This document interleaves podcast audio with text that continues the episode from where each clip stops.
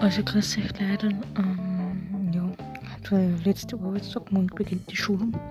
Die ist bis Ende April. Also gehe ich wieder in die Arbeit im Mai.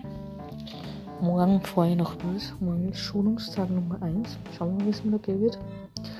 Ähm, und ja, und dann schauen wir, wie es alles kommt und alles weitergehen wird. Und dann habe ich bald Geburtstag. Am Wochenende ist der Marathon. Ja, und dann schauen wir, wie es alles weitergehen wird. Habe ich schon gesagt. Und habt einen schönen Abend.